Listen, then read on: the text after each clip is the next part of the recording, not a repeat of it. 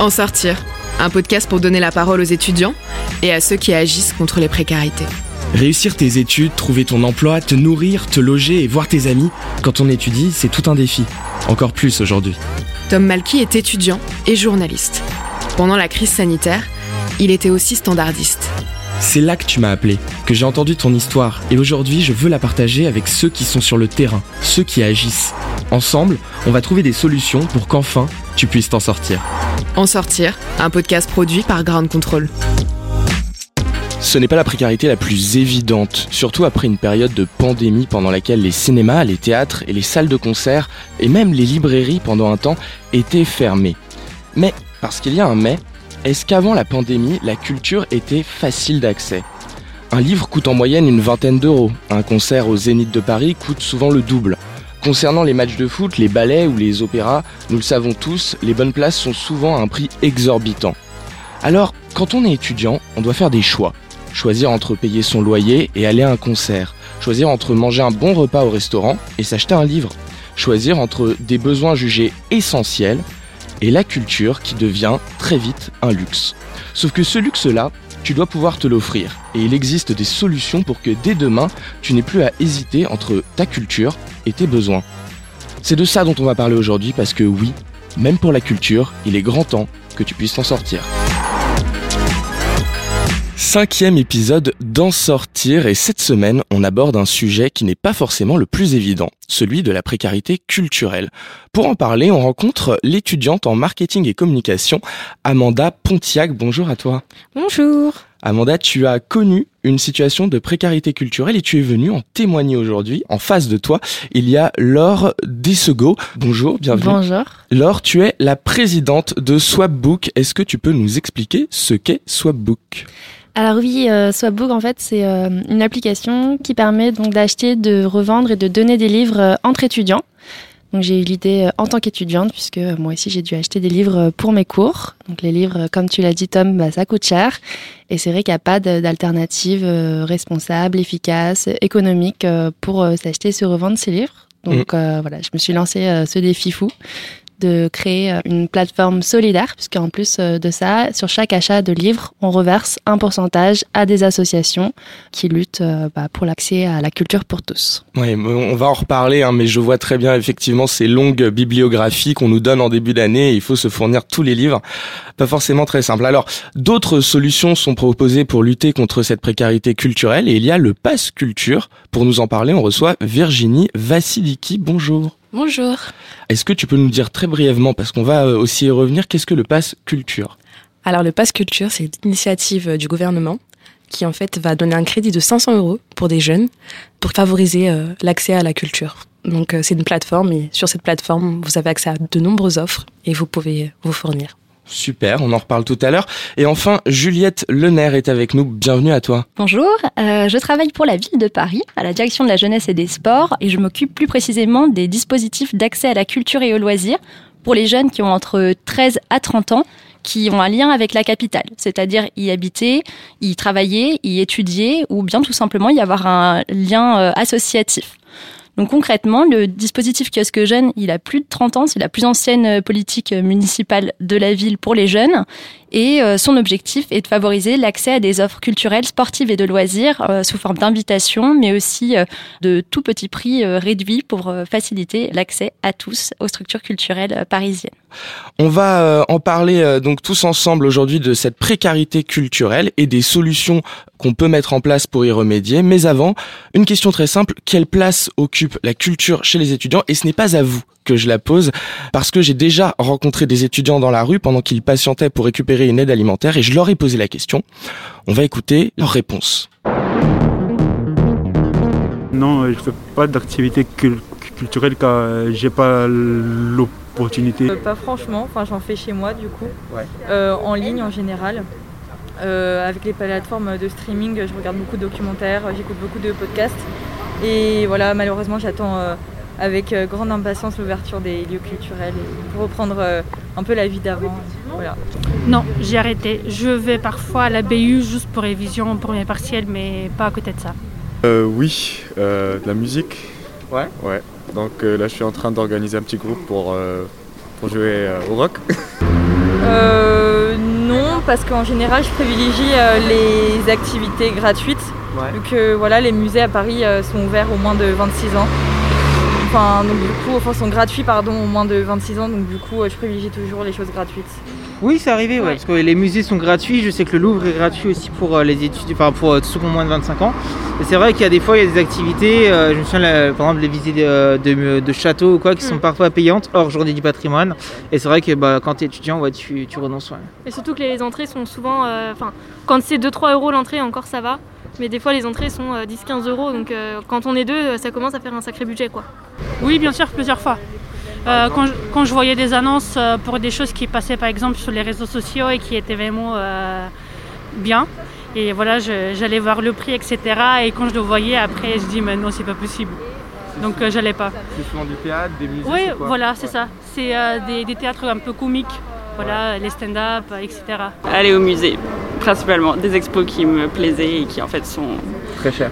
Plus cher que ce que j'espérais. Euh, oui, par rapport aux bouquins, j'en ai pas des, livres qui sont à moi. Je travaille avec les livres de la BU et je me dis qu'un jour, euh, forcément, il faut que j'en achète quand je serai plus à la BU. Voilà, c'est ce qui me manque le plus. Ça coûte trop cher les livres pour les étudiants? Oui, c'est euh, énorme.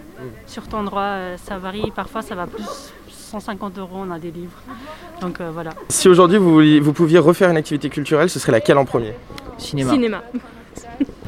Euh, j'en ai déjà discuté avec mes amis, on a très envie de retourner au musée d'Orsay. Voilà. Donc du coup, euh, voilà, je pense que j'irai au musée. Euh, honnêtement, le cinéma. Le cinéma me manque, ouais. Et aussi, parce que c'est ma, ma, première année à Paris, j'aimerais aussi aller au Louvre. Moi, j'ai beaucoup envie d'aller au musée, aussi dans les cinémas aussi, parce que moi, je viens d'arriver à Paris. j'aimerais bien aller au théâtre. Aller au cinéma, ça c'est la première chose. Et après, euh, pourquoi pas euh, aller euh, voir des pièces de théâtre. Adaptées pour les étudiants, bien sûr, par rapport au prix, etc. Mais voilà. Amanda, on vient d'entendre beaucoup d'étudiants parler de leur rapport à la culture pendant cette période, et j'ai envie de te poser un petit peu une question similaire pour commencer. Quelle est l'activité culturelle que tu préfères? Alors j'hésite entre les musées et les concerts, mhm. étant donné que je suis passionnée de musique. C'est vrai que les concerts, c'est vraiment l'une de mes activités les enfin préférées, mais vraiment vraiment par-dessus tout. Mais euh, bah quand je peux pas aller à des concerts, parce que ça coûte aussi et euh, c'est pas tout le temps euh, les stars, on va dire les artistes préférés qui viennent sur Paris. Bah j'aime beaucoup aller au, au musée, donc ouais, j'irai concert et après musée. Moite-moite. Moite-moite. Alors, euh, tu es là aujourd'hui pour nous parler de précarité. À la lumière de ton expérience, comment tu définirais la précarité culturelle et comment est-ce qu'elle t'a touché toi? Bah déjà, de par mon expérience, étant donné que moi, je suis pas forcément issue d'une famille qui a eu euh, accès euh, facilement à, à la culture. Du coup, bah j'ai grandi en fait dans un environnement où j'ai pas pu forcément avoir accès tout de suite à des bouquins, à des livres et à plein d'autres choses qui est liées à la culture. Donc j'ai dû y aller par moi-même. Bah déjà ça a commencé par l'école. Grâce à l'école, justement, j'ai pu avoir accès à un capital culturel. Mais après, moi, je l'ai vraiment ressenti quand, bah, au sein de l'école, quand il y avait des élèves justement qui avaient cette chance de pouvoir partir, de pouvoir euh, bah, aller au musée, parce que là, je parle vraiment de quand j'étais au primaire. C'est comme ça que j'ai senti que l'écart commençait à creuser entre les élèves et entre moi. Même si euh, c'est vrai que j'étais entourée de personnes qui étaient quand même issues de ma classe sociale, si je peux dire ça comme ça, parce que je viens de banlieue. Mais euh, après voilà, quand on arrivait au collège, quand on arrivait au lycée, quand justement bah les différences, c'est là où elles se sentent vraiment, bah c'est là où j'ai vraiment senti que j'étais dans une situation de précarité culturelle où euh, j'étais pas placée sur le même pied d'égalité que certains élèves qui avaient cet accès-là. Ça se ressent surtout en cours quand par exemple il y a des références qui sont faites que certains élèves ont et que toi tu n'as pas? Alors oui, ça peut commencer par là. Alors au lycée, je l'ai moins senti parce que du coup, c'est au collège que j'ai commencé à moi me cultiver de mon côté. Mhm. Mais il fallait vraiment en fait que que je me cultive moi, que j'ai un élan de curiosité, que j'aille sur Wikipédia. Donc euh, merci euh, Internet. Mais euh, oui, ça s'est vraiment senti, je pense, au début des années collège, genre sixième, cinquième, CM2 comme ça. C'est là où ça commence à se sentir. Et oui, effectivement, il, il y avait des personnes qui avaient déjà des références qui avait déjà des connaissances que moi je n'avais pas. C'est là où en fait j'ai commencé à vraiment à me dire ok Amanda peut-être que tu tu devrais toi aussi euh, t'y mettre J'ai envie de poser la question à Virginie, puisque toi aussi tu, tu es étudiante. Est-ce que la culture, finalement, c'est c'est pas quelque chose qu'on peut aborder différemment euh, en fonction des, des personnes? C'est on n'a pas tous la même culture et pour autant, il euh, n'y a pas d'échelon. Il y a un peu la réponse dans la question, mais je pose quand même la question. non, tout à fait, je suis d'accord avec toi, parce que moi, j'aime bien dire qu'il n'y a pas de bonne ni de mauvaise culture. Et mhm. selon moi, la culture et l'éducation, c'est intimement lié. Donc, euh, si on a la chance d'avoir euh, diverses origines, ça va contribuer à notre culture. On va pas avoir les mêmes références, mais on en a quand même, et ça compte. Mais malheureusement, forcément, à l'école, il y, y a, certains codes à avoir, certaines normes, mais c'est pas toujours valorisé la culture qu'on va mettre en avant. C'est juste ça qui est dommage. Alors, est-ce que c'est pour ça justement que tu es devenue euh, ambassadrice du Pass Culture? Tout à fait. Par le biais d'une amie qui m'a parlé du Pass Culture. Mhm. Du coup, en fait, il faut avoir 18 ans pour euh, faire l'inscription. Tu as un crédit de 500 euros pour faire diverses activités culturelles. Donc, moi, j'étais super contente. Mais quand je suis arrivée sur la plateforme, j'ai vu les offres proposées. Ça ne me correspondait pas. J'ai dit, c'est bien d'avoir 500 euros, mais qu'est-ce que j'en fais? Parce que ça ne me ressemble pas. Enfin, et après, je me suis intéressée, j'ai vu qu'en fait, euh, c'était pour diversifier les pratiques culturelles. Si je restais toujours dans ma zone de confort, j'allais mm. pas apprendre. Et la culture, c'est ça aussi, c'est découvrir et apprendre. Donc c'était vraiment une belle initiative et je suis sortie de ma zone de confort et avec le Pass Culture, j'ai eu la chance de faire tellement, tellement de choses qui aujourd'hui ont contribué à mon identité. C'est très important. Alors Juliette, euh, j'ai un peu la, la, même question euh, pour toi. Est-ce que c'est pour ça que tu as rejoint l'initiative Kiosque Jeune? Est-ce que c'est cette même envie de diversifier tes horizons culturels? Bah oui, on va dire que moi c'est vraiment une question qui m'a toujours euh, tenu à cœur, euh, l'accès à la culture pour toutes et tous. Le kiosque jeune répond vraiment à cette question pour les jeunes. Euh, moi-même, parfois, je sais que je faisais des choix dans mes budgets concernant mes sorties alors que j'avais toujours été euh, intéressée. Et pour le coup, j'ai eu la chance d'être baignée dans le milieu culturel depuis que je suis enfant. Mais euh, bon, après, quand on se retrouve euh, dans la vie avec sa chambre étudiante à payer, etc., on n'a pas toujours l'opportunité de pouvoir faire toutes les sorties qu'on souhaiterait. J'ai eu la chance de faire un parcours en médiation culturelle et de pouvoir ensuite rejoindre la ville de Paris pour travailler pour les jeunes et ces dispositifs d'accès. Et c'est vrai que ça rejoint euh, pas mal ce qu'on fait au kiosque jeune, euh, les problématiques que vous évoquiez, euh, Amanda et, Virginie, puisqu'on a des invitations en plus qui sont valables pour deux personnes en fait. Un jeune qui s'inscrit au kiosque jeune, c'est gratuit déjà pour lui, mhm. et ça lui permet tout au long de l'année de bénéficier de deux invitations au tarif réduit par jour pour l'œuvre de son choix qui est sur la plateforme. Il y a plus de 20 000 offres par an, donc ça laisse vraiment le choix d'avoir tous les genres. Il va y avoir aussi bien du stand-up que du théâtre, des musées, des concerts, tous les styles. Ça va aller du rap à la world music. Euh, voilà, on essaye vraiment de diversifier les offres. Euh, on a aussi euh, du sport, des accès à des matchs de rugby, de, foot, etc.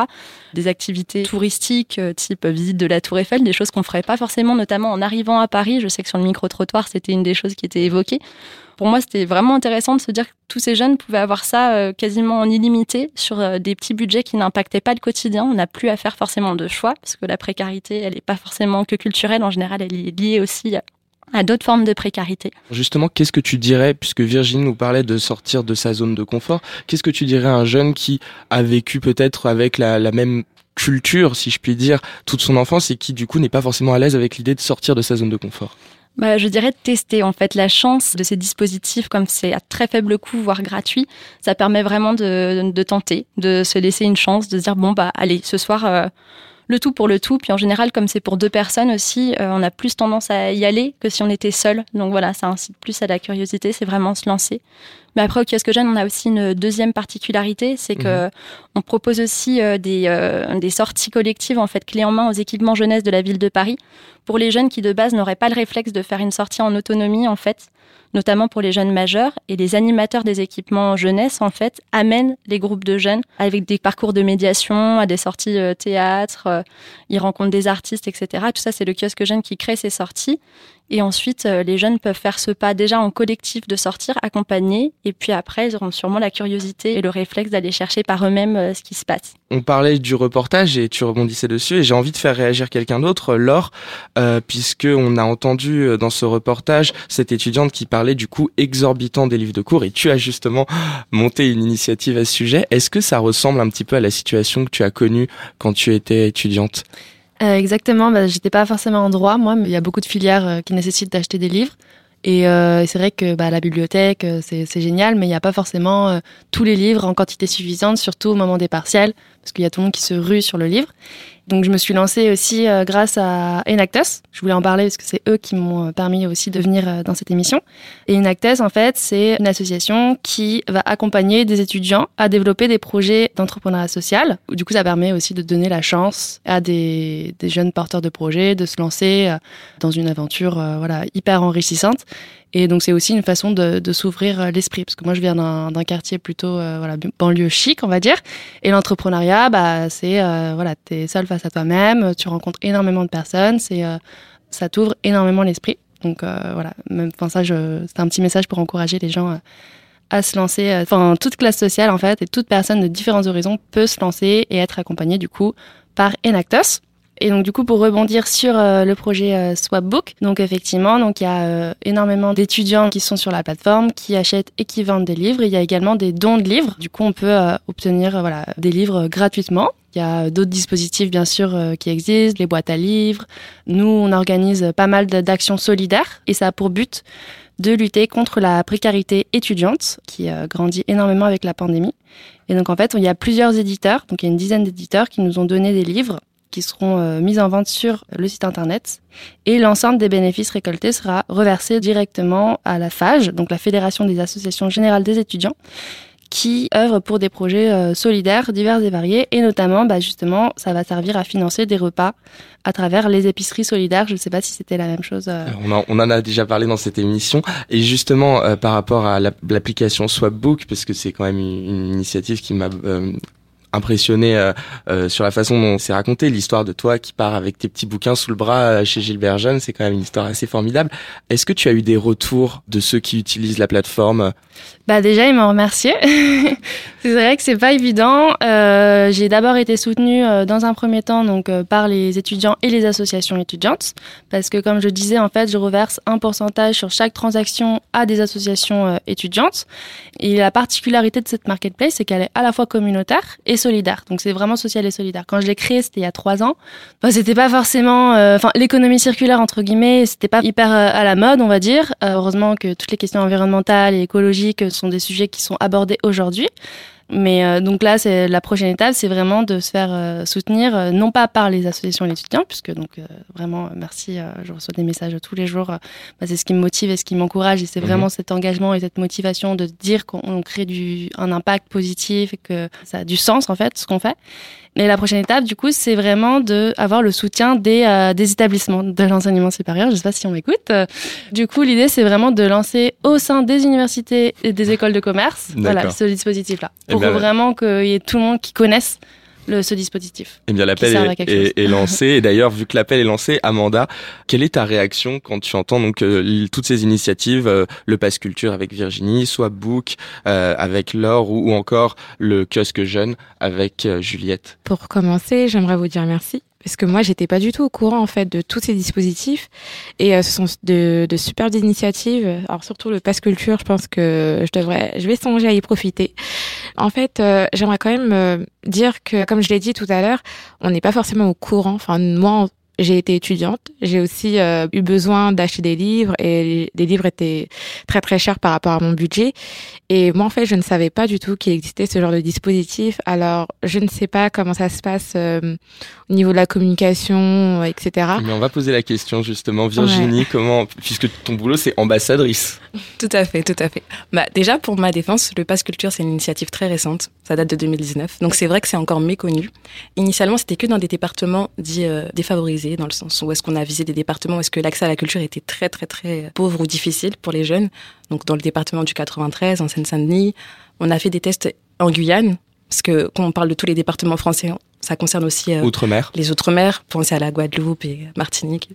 Et euh, là, le pass culture incessamment sous peu va être généralisé à l'ensemble de la France. Donc ça va avoir un très grand impact et ça pourra toucher et profiter à tous les jeunes. Mais je voudrais remonter sur quelque chose d'autre. Sur le pass culture, on a aussi des offres duo parce que c'est vrai que si on a 500 euros et qu'on veut diversifier nos pratiques culturelles, c'est pas évident tout seul de se lever et d'aller à une exposition. Donc quand on a des offres duo, on peut y aller avec une amie et comme ça on grandit, on apprend. Donc ne t'inquiète pas, Amanda, on y travaille. Alors autre question pour toi Virginie justement sur euh, le pass culture. Euh, la crise sanitaire a sûrement effectivement, je, m'en doute, beaucoup impacté euh, le fonctionnement du pass culture. Comment vous vous êtes organisé par rapport à ça? Bah, Par rapport à ça, l'équipe du Pass Culture a été vraiment très, très, très super et très réactive. On a dû adapter les offres parce qu'on avait énormément d'offres physiques, des concerts, des stand-up, des expositions. Et on a basculé sur un format plus audiovisuel. Donc, ça a été des offres euh, de visite guidée de chez soi. Donc, euh, ouais, c'était pas évident. C'était pas tout le monde qui voulait parce que forcément, quand on va aller à un concert, on n'a pas envie de regarder le concert chez soi, mais on a dû s'adapter. On a aussi mis en place euh, d'autres offres. On peut acheter des instruments de musique, on peut acheter des livres et on peut réserver des offres. On a un délai. Quand l'offre sera disponible, on, peut y accéder.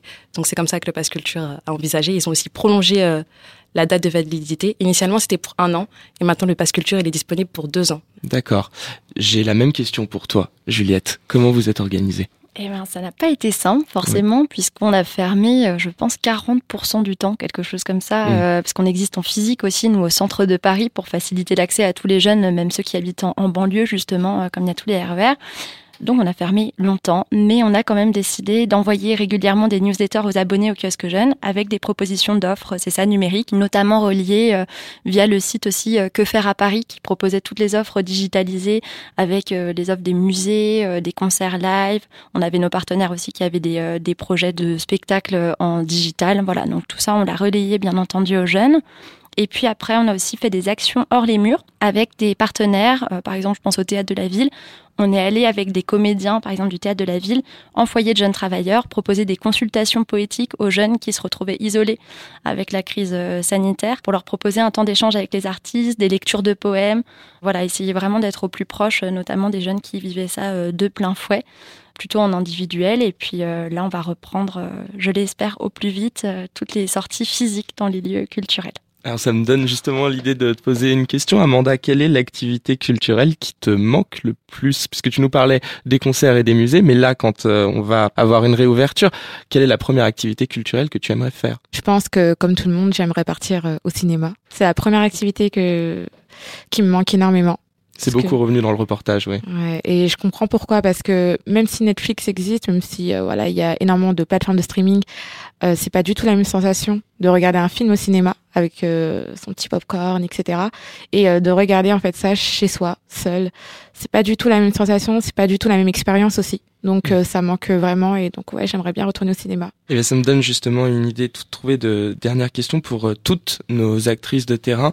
Quelle action à notre échelle, à notre modeste échelle, on peut fournir pour aider à la réouverture de ces lieux culturels, Laure Très bonne question. Du coup, bah, je pense euh, que bah, tout a été dit. Effectivement, il faut euh, bénéficier bah, du pass culture, euh, aller vers des dispositifs comme ce que propose la ville de Paris, télécharger Swapbook. Et du coup, il y a Marc Lévy qui nous soutient, Catherine Pancol, et les éditions 8, Cana, Hugo et compagnie, Univers Poche, Pocket Jeunesse, etc. Donc, on va faire des, des réductions. avec la loi Langue, c'est moins 5% max, malheureusement, pour ces livres qui sont neufs. Mais donc, je vous dis encore une fois, il y a 100% des bénéfices qui seront versés à destination des projets solidaires et notamment de panier repas pour les étudiants. Merci beaucoup. Juliette, qu'est-ce qu'on peut faire pour aider la culture? Eh bien, en effet, relayer tous ces euh, super dispositifs euh, à disposition des jeunes. Et euh, je vais faire la petite proposition pour le coup. En plus du kiosque jeune, qui est tout au long de l'année, on a dès le 1er juin à la ville de Paris un dispositif qui s'appelle le Pass Jeune, qui est là pour la 9e édition, mhm. qui est en fait un carnet avec une trentaine d'offres culturelles, sportives et de loisirs sous forme de petits coupons, avec plein de partenaires sympas comme le Palais de Tokyo.